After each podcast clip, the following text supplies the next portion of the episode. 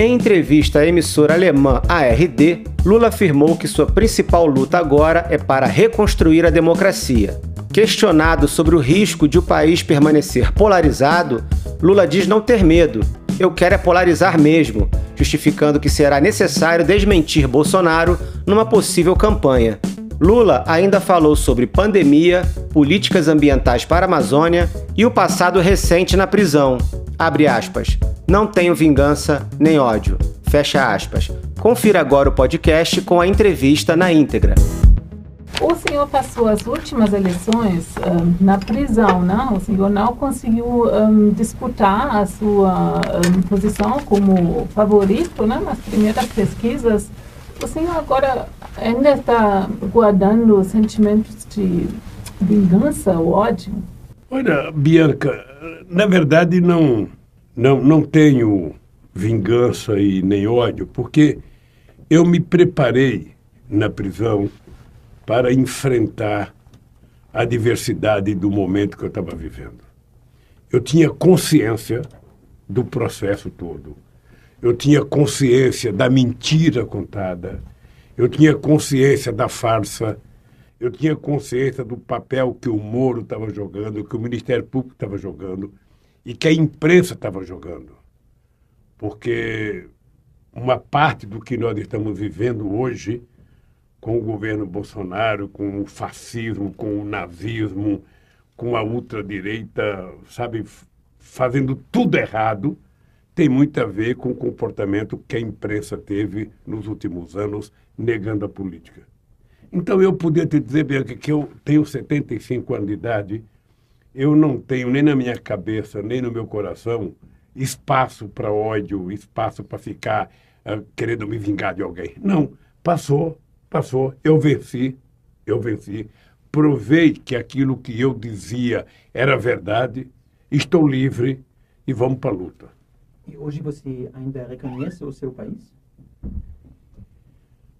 Olha, eu, eu, eu acho que é o seguinte, olha. O Brasil é um país extraordinário. Esse país, vocês vivem aqui, é de um povo extremamente generoso, um povo extremamente alegre, um povo que gosta de cantar, que gosta de dançar, que gosta de jogar futebol, que gosta de carnaval, que gosta de praia.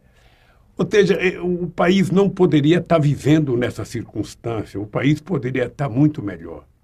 Quando eu deixei a presidência, uh, uh, antes um pouco, em março de 2009, o Brasil era a sexta economia do mundo.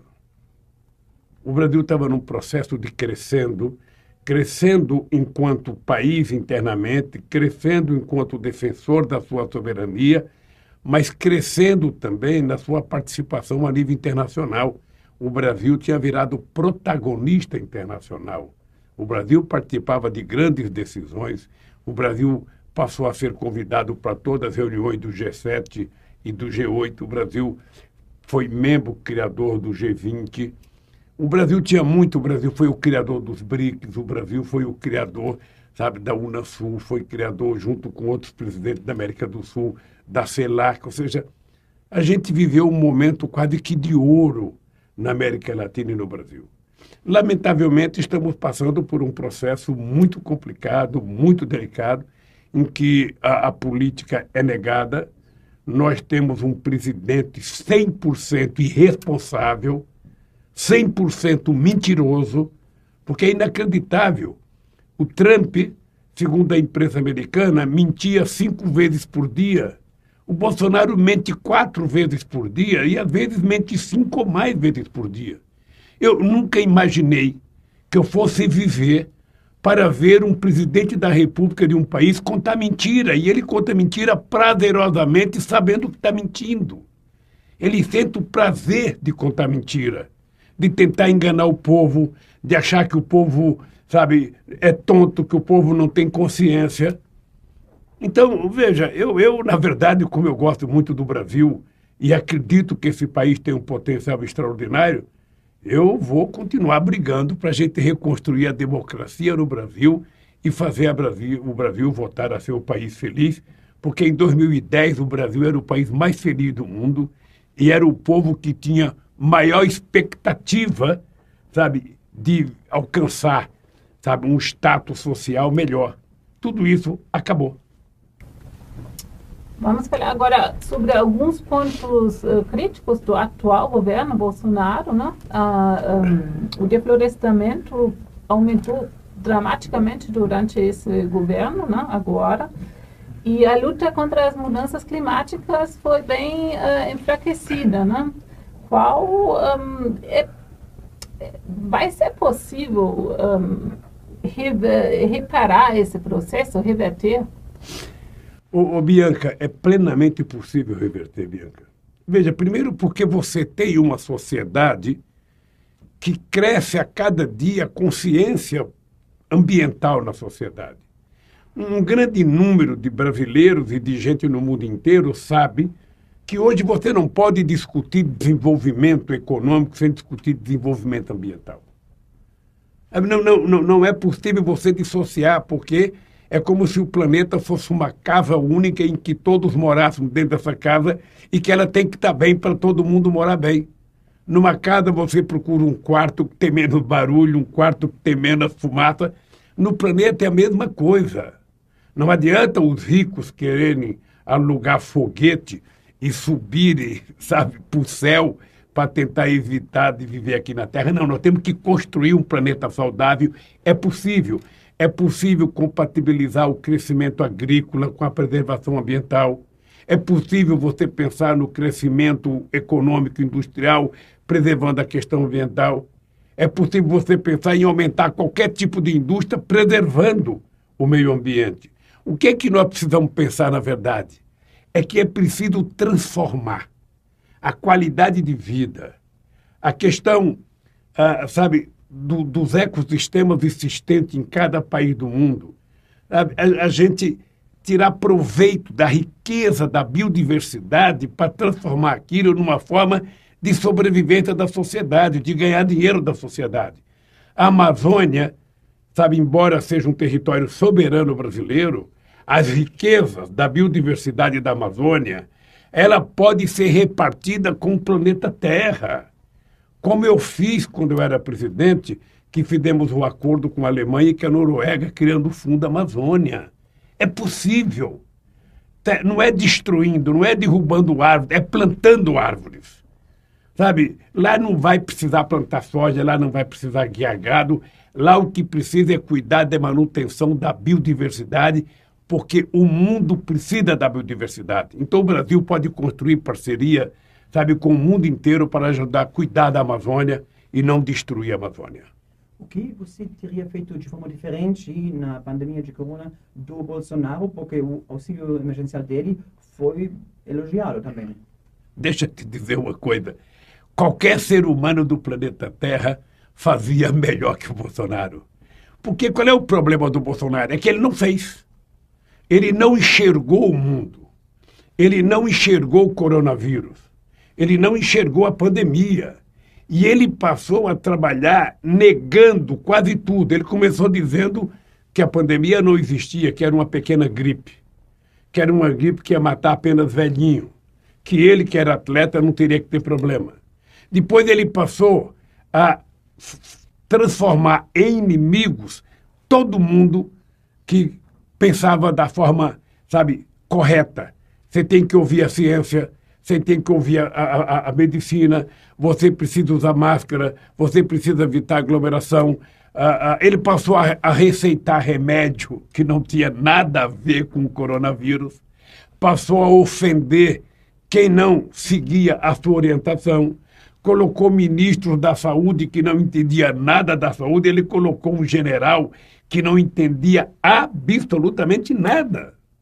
Então, a, quando a gente chama o Bolsonaro de genocida, é porque são quase 600 mil mortos que nós temos nesse país, e uma parte dele é da responsabilidade do comportamento do Bolsonaro.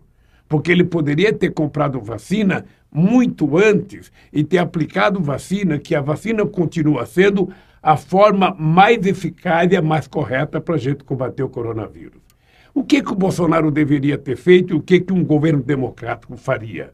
Um governo democrático criaria um comitê científico, criaria um comitê que envolvesse o Ministério da Saúde e os secretários de Estado de cada Estado brasileiro e passariam a emitir as informações da, da, para a sociedade baseada num protocolo único. Sabe, as pessoas deveriam sabe, receber as orientações de ficar em casa, de, de, de se cuidar, de utilizar máscara, como um instrumento para evitar a morte. Ele não fez nada disso. Ele provocou a sociedade, desafiou a sociedade, não respeitou a ciência, não respeitou pesquisadores, não respeitou a medicina, não respeitou o secretário de saúde, não respeitou o governador. Ele ficava seguindo o Trump. Tudo que o Trump fazia de errado lá, ele queria replicar no Brasil. Hoje, a CPI está mostrando que houve muita corrupção na compra de vacina ou na tentativa de comprar vacina. Então, eu acho que em algum momento, em algum momento, o Bolsonaro será julgado. Em algum momento, sabe? E eu acho que é disso que ele tem medo. Eu, eu poderia eu poderia afirmar para vocês que essa loucura toda que o Bolsonaro faz, dizer que não vai deixar a presidência, que se não tiver votação por expresso não vale nada, que vai haver corrupção, Sabe o que, que o Bolsonaro tem medo? Porque ele sabe que ele vai perder. E ele sabe que ele perdendo, ele tem medo de ser preso. Ele sabe disso. Então, o que ele está tentando é expressar as mesmas bobagens que o Trump expressava, tentando invadir o Capitólio. Eu não sei qual será o Capitólio que o Bolsonaro vai, vai invadir aqui no Brasil, mas o dado concreto é o seguinte: ninguém que ganhar as eleições precisa do Bolsonaro para passar a faixa. Quem vai passar a faixa presidencial é o povo brasileiro, porque o povo vai recuperar a democracia, vai recuperar o gosto pela arte da política e vai recuperar o Brasil para os brasileiros. É isso que vai acontecer no Brasil. E é isso que o Bolsonaro não fez. O Bolsonaro não cuidou da pandemia, o Bolsonaro não cuidou da fome, o Bolsonaro não cuidou da corrupção e o Bolsonaro está repetindo as mazelas da velha política brasileira que ele disse que ia acabar. Mas você acha que Bolsonaro vai tratar de fazer um golpe? E qual tipo de golpe? Olha, eu não acredito, não acredito que a sociedade brasileira aceite um golpe do Bolsonaro. Eu acho que o grande golpe ele já deu em 2018, porque é a primeira vez que um presidente da República é eleito com base em fake news. Ele mentiu durante toda a campanha, não participou de nenhum debate e foi eleito presidente da República. Ou seja, ele é uma mentira. Ele é o resultado da negação da política. E eu acho que, aliás, hoje, ele é o representante da extrema-direita no mundo. É por isso que a deputada nazista veio ao Brasil para visitar. Como na Alemanha ela não é bem benquista, ela resolveu ser recebida pelo Bolsonaro, porque certamente a Angela Merkel não receberia ela em lugar nenhum e nenhum presidente democrático receberia ela. Ela veio procurar guarida no Brasil e ainda tirar fotografia com o presidente. E os dois se parecem muito, sabe? Não apenas fisicamente, mas ideologicamente. O, o senhor acha que vai um, haver um impeachment? E o senhor apoia essa, uh, Olha, pedidos? Nós já tivemos mais de 160 pedidos de impeachment. Quem tem a iniciativa de colocar em votação os pedidos de impeachment é o presidente da Câmara. E não foi colocado nenhum até agora, embora os partidos de oposição tenham cobrado para que o presidente da Câmara coloque em votação os pedidos de impeachment. E eu acho que eles não vão colocar. Eu acho que eles não vão colocar. Ah, é, é preciso que haja muita pressão ah, e somente o presidente da Câmara que pode decidir se vai colocar ou não. E ele não quer colocar. Não quer colocar porque ele é bolsonarista, porque ele está dando sustentação ao Bolsonaro. Mas veja, eu, eu trabalho com a ideia que se você não tiver, se o Bolsonaro não for interditado judicialmente, porque ele tem tudo, ele tem tudo para ser interditado juridicamente, judicialmente, por conta dos erros que ele já fez, por conta das barbaridades que ele está cometendo no Brasil. Ele, ele, ele tem tudo para sofrer impeachment. Acontece que ele tem maioria na Câmara e, portanto, ele não quer votar impeachment. Se nada disso acontecer até as eleições, ele será caçado pelo povo brasileiro.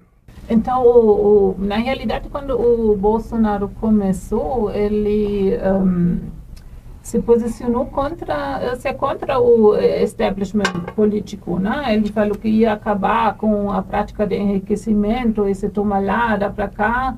E agora, ao final, ele acabou se vinculando né, estreitinho ao, ao malfamado Bloco do Centrão, né, que tem bastante político também envolvidos em processos de corrupção. Então, ele consegue se uh, salvar assim? O, o que o senhor acha aí dessa reversão, como deve ser avaliada? Ô, Bianca, o Bolsonaro, ele, ele, ele colheu os frutos de um momento único no Brasil.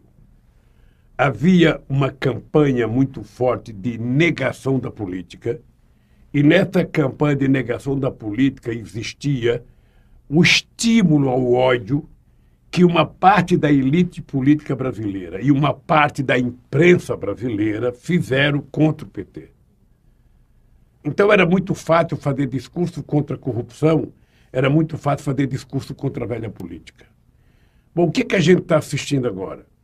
Você não faz política com quem você gosta.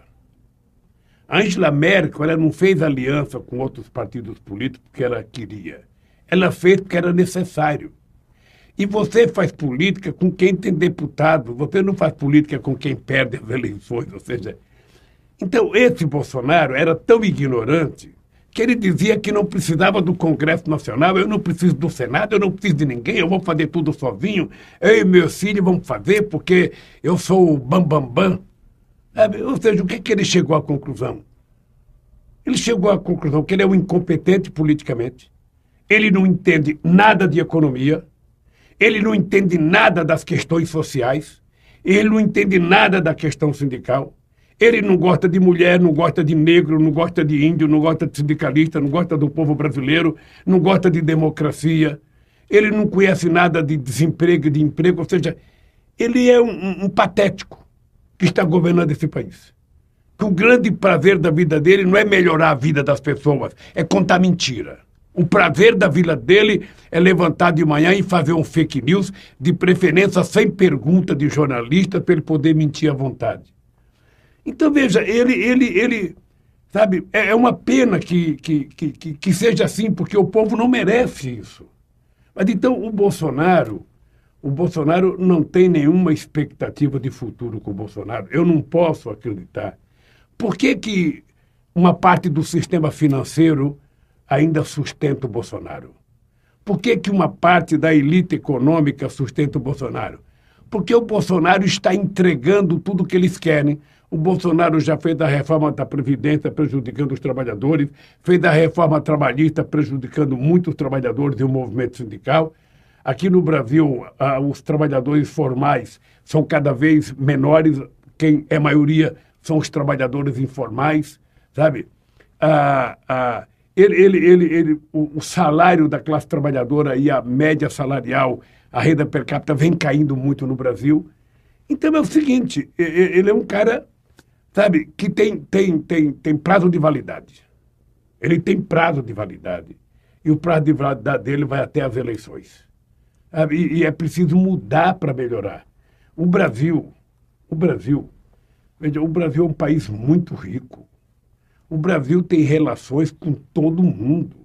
Eu, eu é, lembro, Matias e Bianca, eu, eu, tive uma relação desde os anos 80 com a Alemanha muito forte, com o movimento sindical. Depois eu encontrei com o Helmut Schmidt. Depois eu tive reuniões com o Kohler, quando ele era presidente do FMI. Depois eu tive quando ele era presidente da Alemanha. Depois eu tive reunião com, com, com, com o presidente, com os primeiros ministros. Ou seja, o Brasil sempre teve uma relação sadia e produtiva com o planeta. O Brasil não tem contencioso internacional. Esse homem conseguiu destruir tudo. Ele conseguiu afastar o Brasil de todos e fazer com que todos se afastassem do Brasil. Então, nós não podemos permitir que isso continue acontecendo. E, mas durante a sua gestão e também da Dilma Rousseff foram também expostos vários escândalos de corrupção. Não?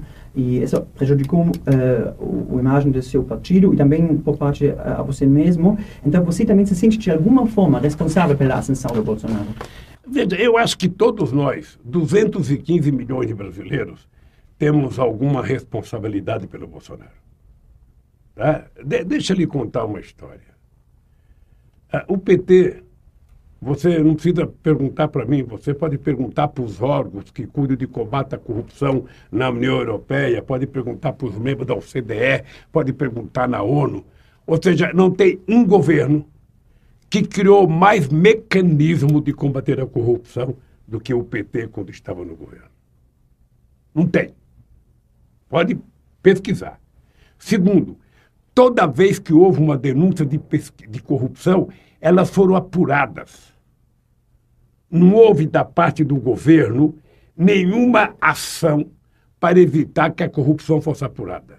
Eu cansava de dizer, só tem um jeito de você não ser investigado nesse país. É você não cometer um ilícito político.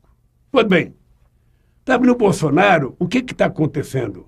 Não investiga as pessoas da rachadinha, Sabe, você conhece o Queiroz, você conhece o filho dele, sabe, não se investiga nada, não se investiga o problema da, da mulher dele, não se investiga nenhuma denúncia contra ele. Ele agora transformou, sabe, o, o, o, as denúncias contra o seu ministro da Saúde, o general Pazuello, ele deu 100 anos de garantia de, de, de, de, de sigilo para... Sabe, qual, qual é a explicação? Se você não tem medo, deixa apurar. Quando me acusaram de corrupto, é importante, Matias, você saber disso.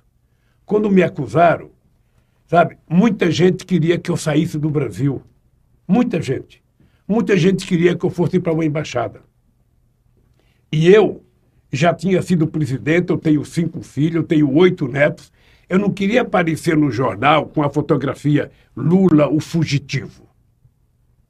Sabe, eu queria provar a minha inocência. Por isso é que eu fui para Curitiba, por isso é que eu fui dizer para o Moro que ele era mentiroso, por isso é que eu fui dizer para o Ministério Público da Força Tarefa que eles estavam criando uma quadrilha. Eu fiquei 580 dias, mas eu saí da cadeia de cabeça erguida e eu não sei se eles que me acusaram estão de cabeça erguida hoje. Eu dizia quando eu estava preso, eu dormia toda noite com muita tranquilidade. Eu não sei se eles dormiam com tranquilidade. Então é o, é seguinte, a corrupção, ela existe na Alemanha.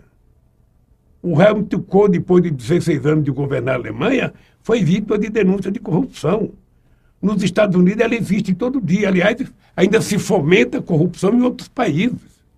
Ah, e no Brasil também existe, como existe em qualquer outro país. O que, que você faz para combater a corrupção?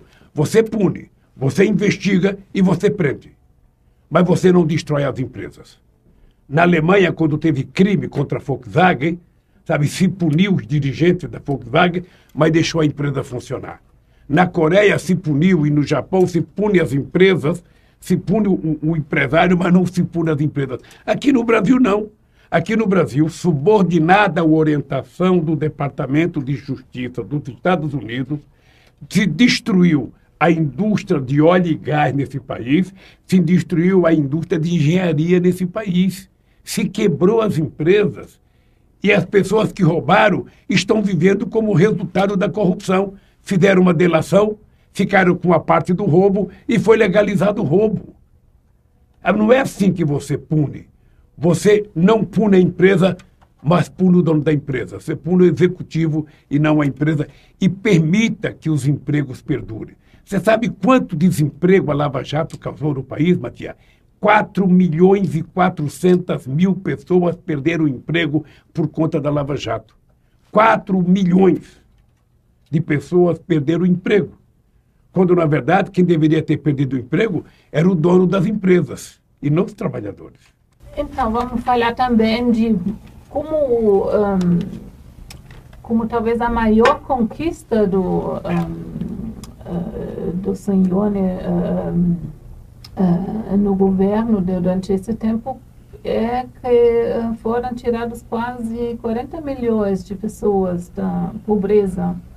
E ao mesmo tempo depois uh, cresceu muito o antipetismo, né? Como o senhor se explica isso? Quanto isso dói ao senhor e como isso prejudica o senhor agora, né?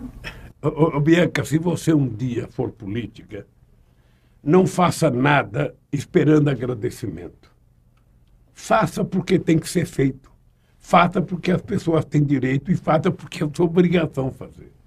Veja, na verdade, nós tiramos 36 milhões da miséria absoluta.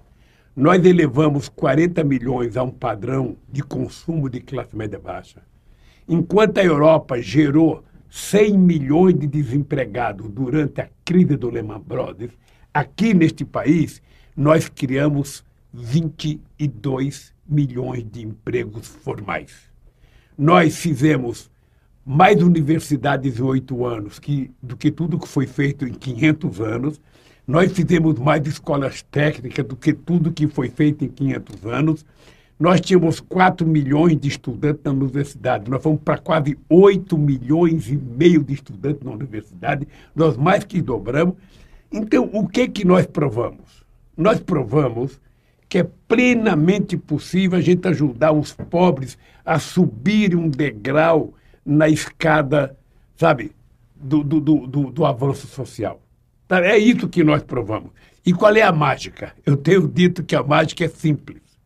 A mágica para você resolver o problema do povo pobre são duas. A primeira é você colocar o pobre dentro do orçamento da União. Quando você vai fazer o orçamento, você coloca uma parte para o pobre. E a segunda é colocar o rico para pagar imposto de renda. Sabe? É você cobrar imposto de renda sobre lucro. Você cobrar imposto de renda sobre dividendos. Sabe? Então, se a gente fizer isso, a gente, a gente começa a fazer não apenas distribuição de renda, mas distribuição de riqueza. Eu, eu não sei se a minha cabeça está funcionando bem, mas eu lembro que a Alemanha tinha uma jogadora de tênis muito famosa, a Steffi Graf. E eu lembro que houve uma briga que ela queria sair da Alemanha porque tinha que pagar muito imposto de renda. Sabe? Então, aqui no Brasil, quem ganha dividendo não paga imposto de renda. Quem paga imposto de renda é quem trabalha e recebe salário porque é descontado na fonte. É preciso inverter. É preciso que a gente tenha uma política tributária progressiva em que quem ganha mais paga mais e quem ganha menos paga menos. Acontece que aqui o imposto é muito no consumo e o povo pobre que vai comprar um quilo de feijão, um quilo de arroz, um litro de leite, um quilo de pão, ele paga o mesmo imposto que paga o rico. Você imagina, eu ganho 100 dólares por mês. Você ganha 10 mil dólares por mês. Nós entramos no mercado para comprar alimento. Você compra o mesmo alimento que eu. E você paga só o mesmo imposto que eu. Então significa que o pobre está pagando mais imposto que o mais rico. Não é correto. Sabe? Então é, é preciso mudar isso. Para mudar isso, nós temos que primeiro ter coragem de conversar com a sociedade e temos que eleger uma maioria de deputados e senadores com compromisso de mudar isso. Porque se você quer mudar e você coloca o rico para governar, não vai ter mudança. E ano que vem você vai candidatar? E que vai fazer, faria em caso eh, para evitar escândalos como da corrupção que tinha no, no, no Olha, deixa, deixa eu lhe falar uma coisa. Eu, eu, eu posso ser candidato se meu partido decidir que eu seja candidato, se eu tiver bem de saúde e se eu conseguir construir uma, uma aliança política que me permita não apenas ganhar e governar. Tá? E se eu fizer isso, você sabe, e você pode também pesquisar, nós vamos fazer com que a corrupção seja combatida 24 horas por dia, como foi no nosso governo. Ou seja, nós, nós criamos a Controladoria Geral da República, que fiscalizava os gastos de cada ministério. Nós queremos uma coisa chamada transparência. Né? Cada centavo, cada centavo gasto por um ministro pode ser acompanhado pela sociedade em tempo real. Agora, você tem um processo de corrupção que é crônico, é, é, é, é da sociedade. Esses dias eu vi as pessoas roubando o dinheiro da merenda escolar. Tem mulher de prefeito que gasta o dinheiro da merenda escolar em festa. Tem gente que rouba dinheiro da vacina. Tem gente. Essa gente tem que ser pega e ser presa. Eu acho que é assim que acontece na Alemanha. Eu acho que é assim que acontece em qualquer país do mundo que você trata as coisas com seriedade. Também o Brasil conhece os trabalhos do PT. O Brasil sabe porque houve uma tentativa de destruir o PT. Não foi por causa de corrupção, não foi por causa de mal governança. A tentativa de destruir o PT é por causa de uma coisa chamada inclusão social. Quando nós começamos a colocar as pessoas mais pobres desse país na universidade, quando filha de empregada doméstica começaram a cursar a universidade, quando filhos de pedreiro começaram a virar engenheiro, quando filhos de, de, de, pessoas humildes começaram a estudar diplomacia, ou seja, as pessoas começaram a achar que era demais. Porque esse país ainda tem uma mentalidade escravista, e vocês vivem isso no Rio de Janeiro, vocês acompanham isso. Então, é uma briga, é uma briga, sabe, secular, sei lá por quanto tempo, mas eu, eu não tenho outra coisa a fazer na vida a não ser tentar brigar para recuperar a democracia e garantir. Eu sou muito simplista, eu sou muito humilde. Sabe? Eu não estou querendo fazer nenhuma revolução, sabe? Eu estou querendo garantir que o povo tem o direito de tomar café, almoçar e jantar. Eu estou querendo garantir que o povo tem o direito de ter acesso à universidade e à escola de qualidade. Eu estou querendo garantir que as pessoas tenham o direito de ter uma casa. Eu estou querendo garantir que as pessoas tenham o direito de ter lá, acesso ao lazer, à cultura. Sabe, que a gente tenha a terra para plantar para quem queira trabalhar no campo. Sabe, são coisas humildes que estão na Constituição. Na verdade, o que eu quero, você aqui no Brasil não precisava andar, sabe, com o manifesto comunista no peito para dizer que você precisa governar para os pobres. É, você, é só você colocar a Constituição brasileira, pegar o capítulo dos direitos sociais e chamar o povo a fazer uma revolução para que seja cumprido o que foi aprovado na Constituição. Está tudo escrito. Está tudo escrito. Sabe? Então, é só cumprir. E é isso que eu me proponho. Fazer com que o povo pobre seja menos pobre. Que ele possa viver dignamente. Que ele possa ter um trabalho e com o trabalho dele ele cuidar da sua família. É muito? Não é pouco. Eu, na verdade, o que eu quero para o Brasil é que cada brasileiro possa ter um padrão de vida de um trabalhador alemão. Que um trabalhador da Volkswagen no Brasil tenha o padrão de um trabalhador da Volkswagen na Alemanha. É isso que eu quero. Só voltando aí na, na candidatura, né? porque muitos brasileiros dizem que agora, num país um, bastante polarizado, né? é preciso de um presidente que não seja tendencioso, né? Que, um, porque se o senhor vencer nesse caso seria significaria um, que o país ficaria parado na realidade, porque a direita bloquearia tudo. Então, por que não deixar o, uh, o um, um candidato novo, assim, desimpedido, mais jovem talvez, ou talvez uh, candidato uh, de terceira via. E... É, mas só quem pode deixar é o povo. É o povo. Você tem um candidato de terceira via? É, o problema é o seguinte: eu fui candidato em 89. Em 89, eu disputei as eleições com 12 candidatos, com muitas personalidades importantes. Eu disputei com o doutor Ulisses Guimarães, que foi o presidente da Câmara e o presidente da Constituinte. Eu disputei com o governador Brizola, que era, antes das eleições, era tido como futuro presidente. Eu disputei com o governador de São Paulo, eu disputei com 12 personalidades, inclusive contra um vice-presidente da República. Eu era apenas metalúrgico. Nem eu acreditava em mim. E eu fui para o segundo turno. Ora, eu necessariamente não precisava ser candidato, eu não preciso ser candidato.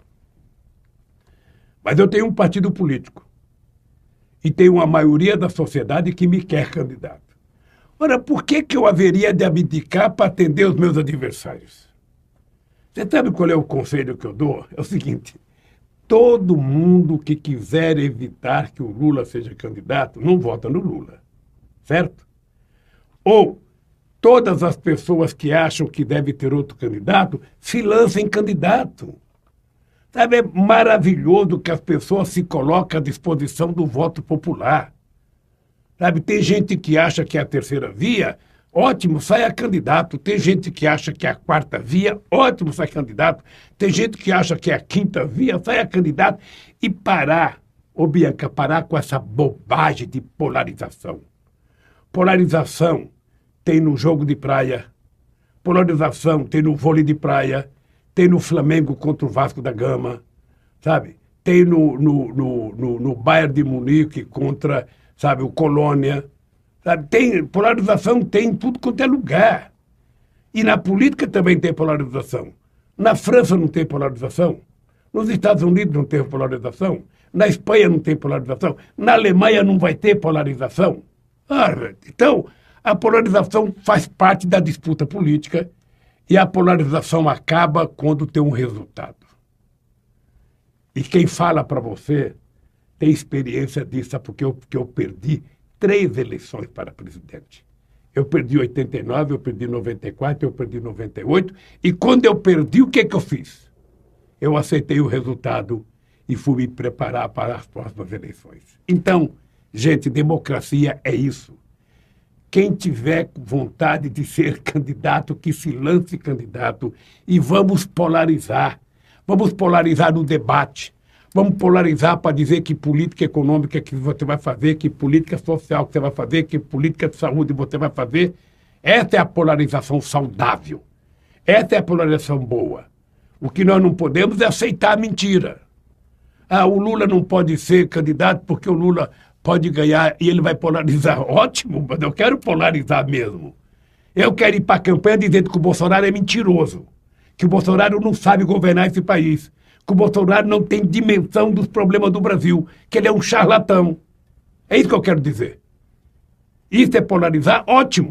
Agora, é, ele vai fazer uma campanha com base nos milicianos, ameaçando as pessoas, agredindo as pessoas, mentindo descaradamente. Então, como é que eu posso permitir que um presidente que conta quatro mentiras por dia continue presidindo esse país? E para o próximo presidente do Brasil, eh, Europa e Alemanha vão insistir pela proteção do meio ambiente, não? Então, eh, o que você acha? São essas reivindicações não, eh, hipócritas porque também a Europa é um motor que faz negócios um, em detrimento da, da, do meio ambiente brasileiro. Olha, deixa eu te falar, eu acho que a questão ambiental ela precisa ser muito discutida e com seriedade por todo mundo. Eu participei de muitas discussões quando eu fui presidente. Eu tive debate com Angela Merkel, eu tive debate com Chirac, eu tive debate com Sarkozy, eu tive debate com Obama, eu tive debate com Bush, sabe, sobre a questão do ambiente. É o seguinte, o mundo, a gente não pode esquecer, a União Europeia, em 2008, ela afirmava que em 2020 ela iria ter 10% de etanol na sua gasolina. Ao mesmo tempo, dizia que ia ter uma grande mistura de biodiesel no óleo diesel. Ah, não aconteceu. O protocolo de Kyoto foi assinado e os americanos nunca assinaram.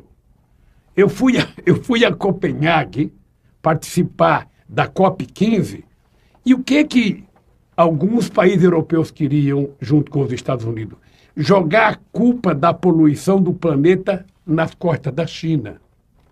E eu não aceitei porque eu dizia o seguinte: é verdade que a China está poluindo agora, mas a Inglaterra, com a sua revolução industrial, os Estados Unidos já poluíram muito há 200 anos que eles vêm poluindo.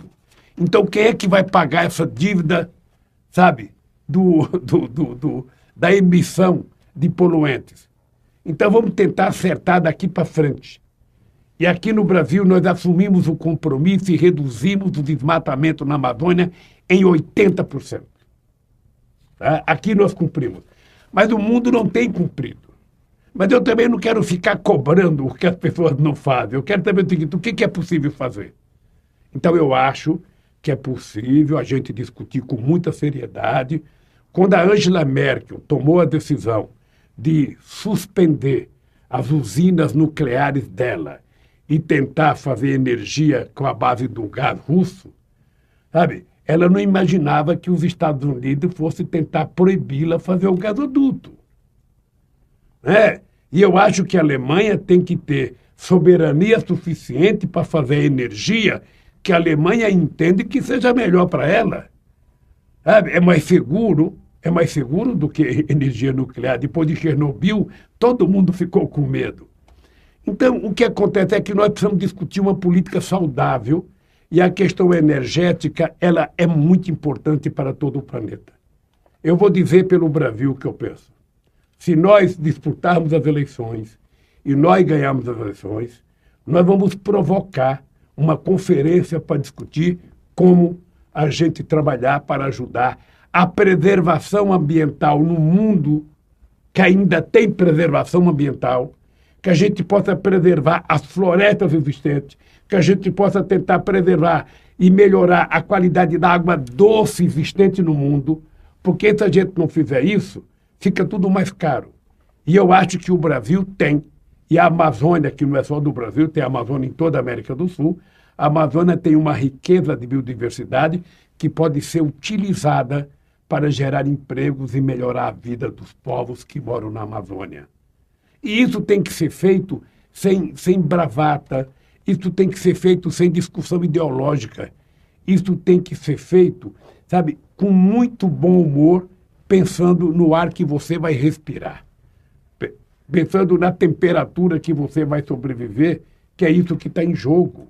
E como o senhor uh, uh, pensa uh, conciliar esse tipo de política com o agronegócio tão forte aqui no Brasil, não? Olha, olha, veja, o Brasil tem uma grande produção agrícola e eu fico feliz por isso, sabe? a, a, a, a, agricultura brasileira ela está, sabe, tecnologicamente muito avançada. Por isso que eu acho que a gente não pode colocar, sabe, todo o agronegócio no discurso maluco do Bolsonaro. Está cheio de empresário do agronegócio que sabe que tem que preservar, que sabe que tem que cuidar, porque senão, daqui a pouco as pessoas não compram os produtos que nós produzimos. Então, cuidar do meio ambiente é interessante até para quem está com disposição de exportar os produtos que planta aqui. Então, a gente pode produzir mais carne sem precisar desmatar. A gente pode produzir mais soja sem precisar desmatar. A gente pode produzir mais milho sem poder desmatar. A gente pode criar mais frango. A gente pode criar mais porco. Ou seja, a tecnologia e a genética já permite que a gente utilize outras formas de produção e não apenas do desmatamento, como no começo do século passado. Sabe? Nós não precisamos repetir o desbravamento do oeste americano, sabe, do século XVIII. Não, nós não precisamos repetir isso. A Amazônia ela vai dar dinheiro para o Brasil sendo tratada diferentemente. Sabe? A Amazônia vai produzir riqueza cuidando da Amazônia, cuidando da biodiversidade, mantendo o ecossistema, sabe? É, é, é, é o que as pessoas precisam entender. E aí o mundo rico pode ajudar não apenas o Brasil, mas os países africanos que podem ainda cuidar das suas florestas, os países latino-americanos que podem cuidar das suas florestas, inclusive com políticas de desenvolvimento que possa gerar produtos e fábricas menos poluentes. É assim que o mundo vai ter que andar daqui para frente. É assim que o mundo vai ter que andar. Porque no mundo dos negócios, a gente está vítima da, da, da evolução da inteligência artificial. Mas no mundo político, a gente não tem inteligência, a, a inteligência artificial. No mundo da política, a gente tem a burrice do Bolsonaro, a burrice do Trump, a burrice do presidente da Hungria, a burrice da deputada da Alemanha que veio para cá pegar o, o, o nazismo.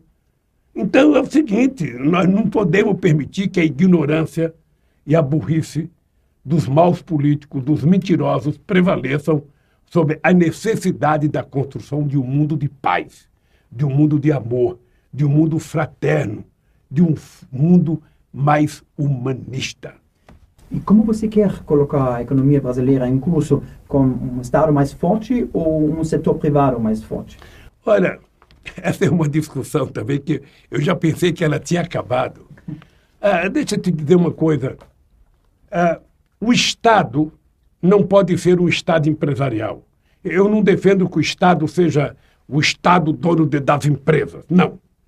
Eu quero que o Estado seja forte para ser o indutor de políticas sociais e o indutor do desenvolvimento. Por isso é que eu defendo bancos públicos, por isso é que eu defendo empresas públicas como a Petrobras, como a Eletrobras. Porque, veja, eu vou te dar um exemplo. Quando eu fui presidente da República, nós fizemos um programa chamado Luz para Todos. Nós levamos energia elétrica de graça para 15 milhões de pessoas. Se o Estado não faz isso, nenhuma empresa privada vai colocar um poste de graça, vai colocar um fio de graça. O Estado brasileiro gastou 20 bilhões, o equivalente hoje a uns 5 bilhões de dólares ou 6 bilhões de dólares, para que a gente pudesse fazer isso. Então, o Estado ele tem que ter um papel na economia.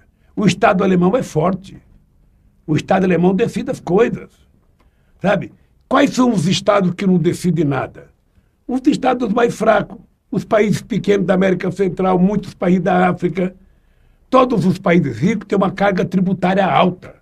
Na Alemanha se paga muito mais imposto do que no Brasil. E empresário paga muito imposto na Alemanha. Aqui não. Aqui eles não pagam imposto.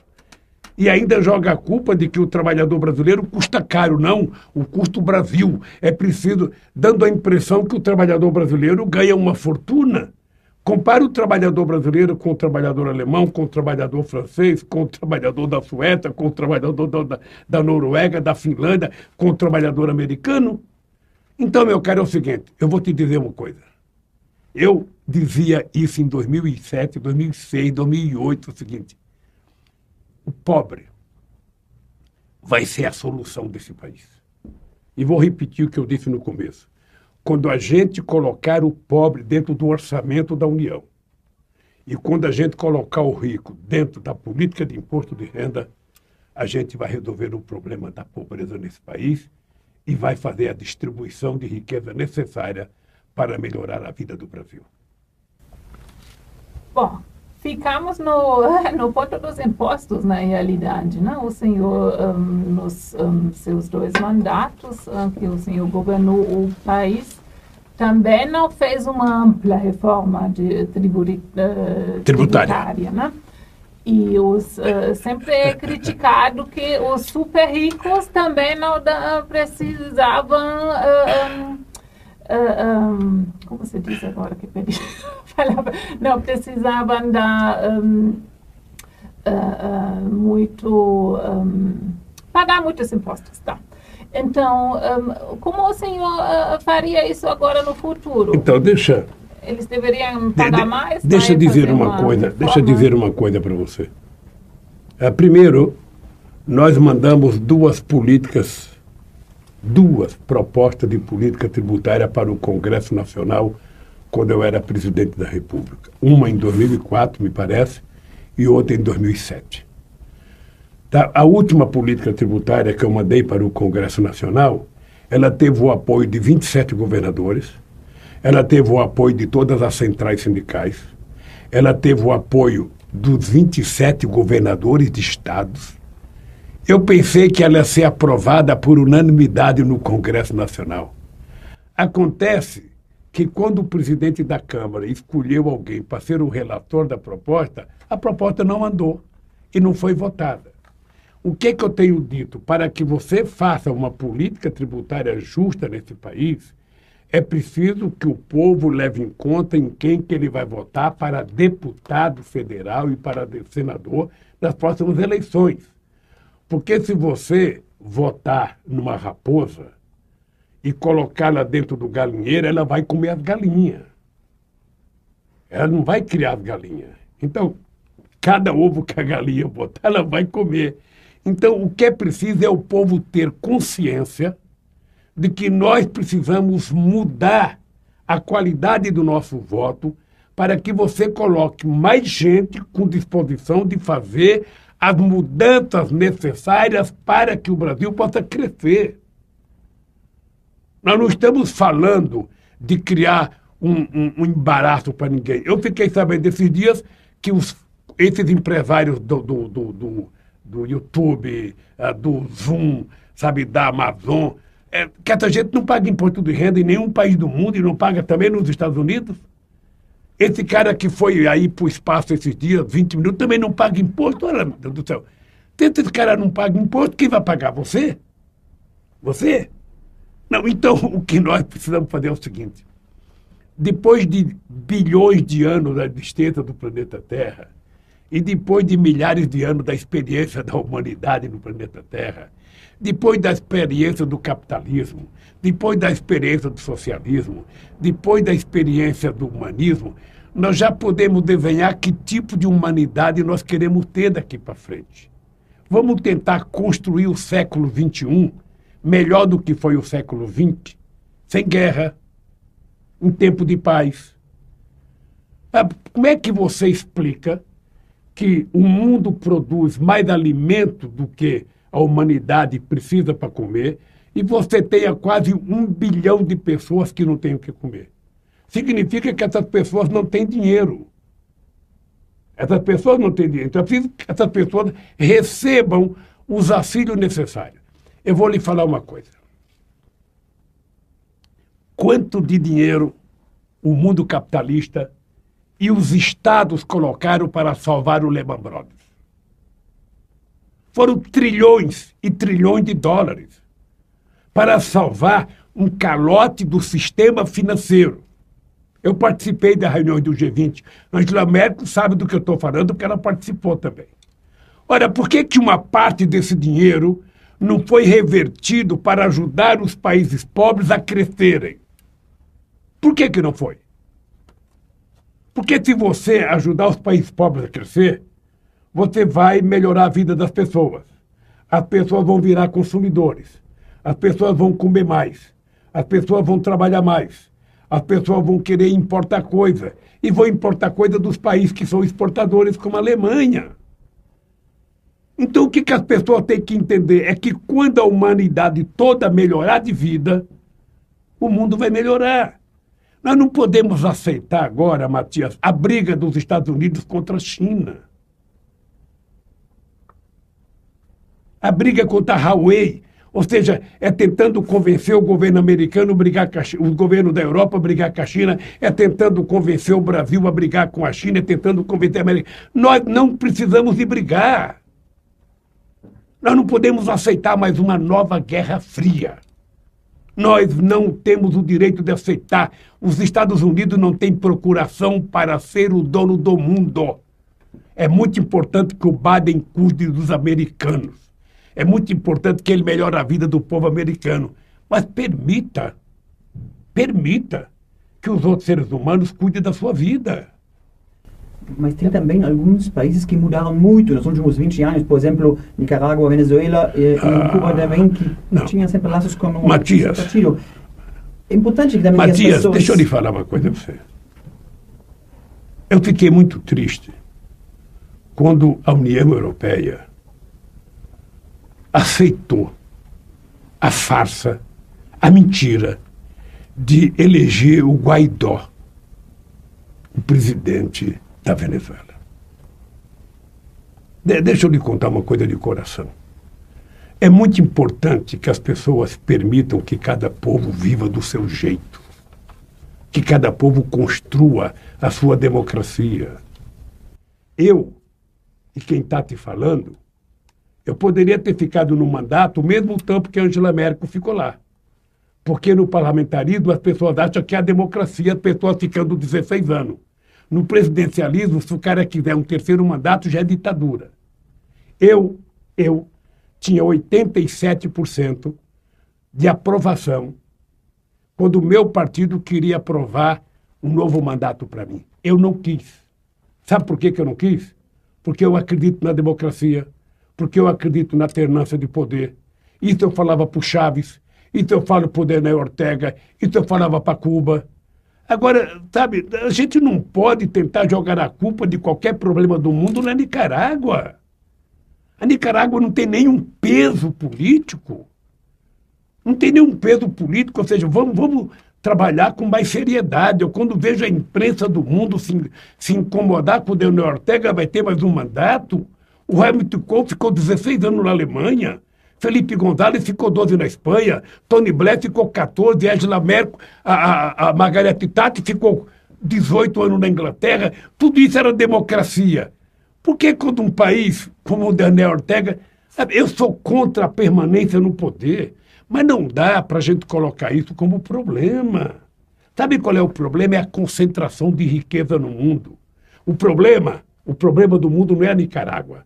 O problema do mundo é o dono da, da Amazon comprar um iate de 400 milhões de dólares. 400 milhões de dólares. E ainda comprar um outro iate para o helicóptero dele, sabe, posar, num mundo que tem 790 milhões de pessoas passando fome. Mas não é tempo que o PT também exigiria eh, que em Cuba as pessoas possam protestar livremente, que haja democracia? Eu, eu não só defendo isso, como já disse isso muitas vezes. Eu fui presidente da República, meu caro.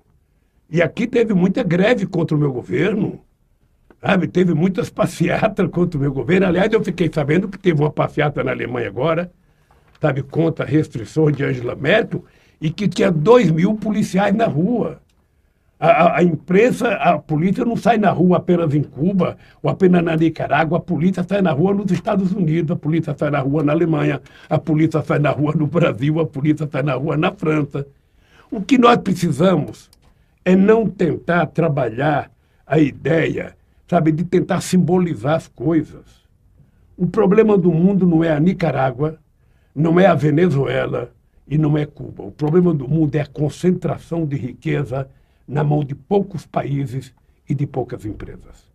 Se você for ver a história, você vai perceber que o povo alemão, o povo, o povo europeu e o povo alemão ficaram mais pobres nas duas, duas décadas. Se você for perceber, os Estados Unidos, o povo trabalhador ficou mais pobre. Se você for perceber, no Brasil, o povo trabalhador ficou mais pobre. E foi para onde esse dinheiro? Para a concentração de riqueza. Tem menos gente com muito mais dinheiro e muito mais gente com pouco dinheiro. E aí, a gente vai te preocupar com a Nicarágua?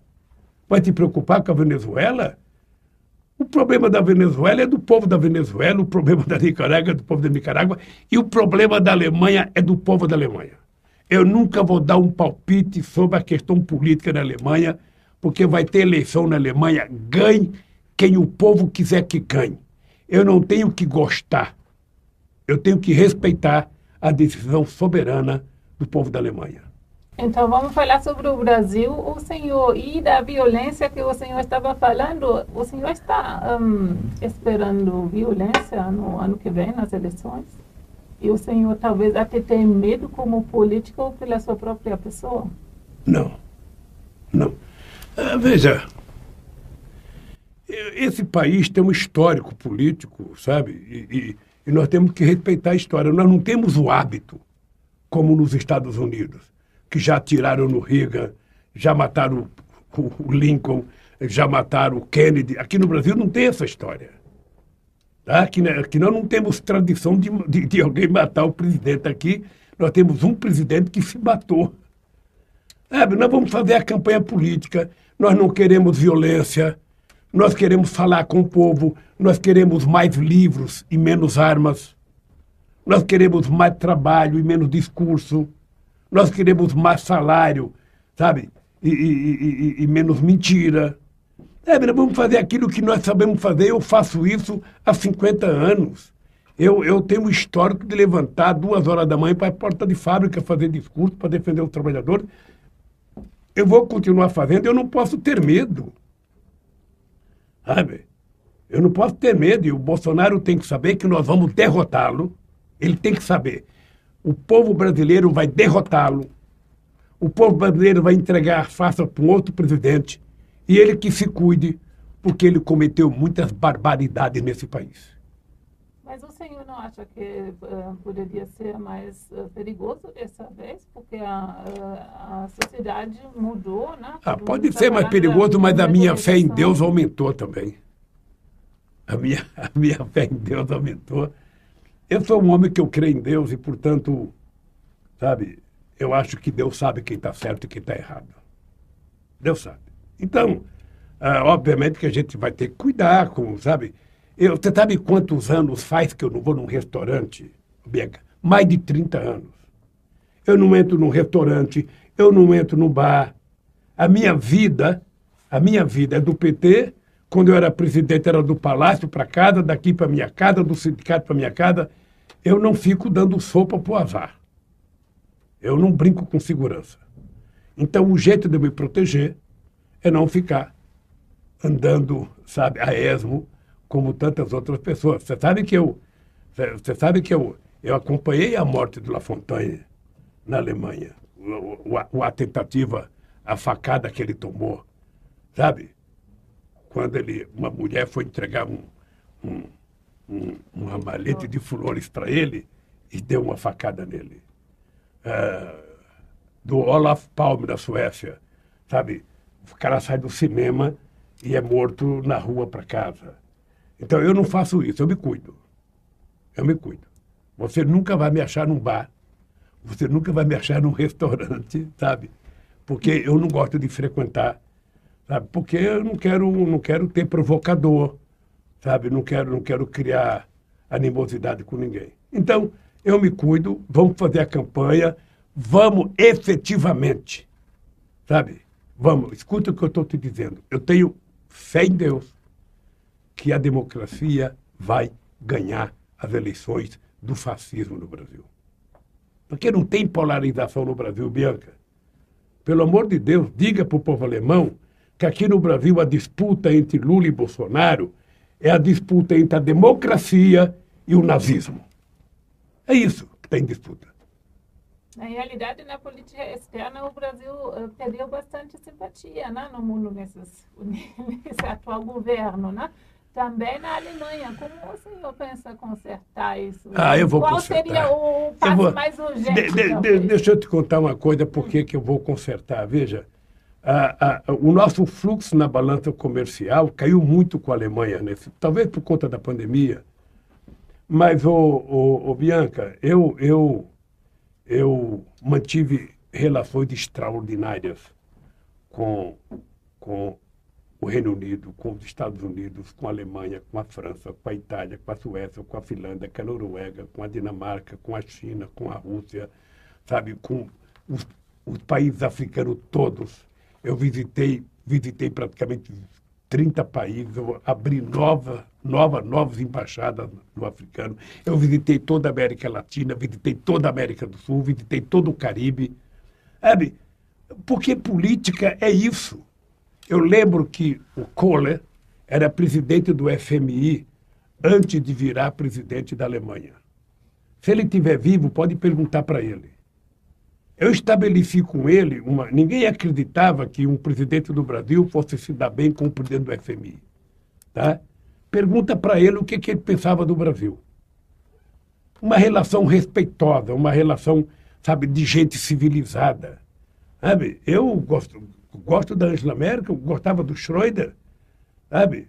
Eu, eu tenho muito carinho pelo povo alemão, pelos sindicalistas alemãos que sempre me ajudaram muito, sempre foram muito solidários ao sindicalismo brasileiro. Então eu tenho uma relação de respeito. Eu, eu não esqueço nunca que o Helmut Schmidt, em 1980, eu estava proibido de ser recebido por ele pelo regime militar.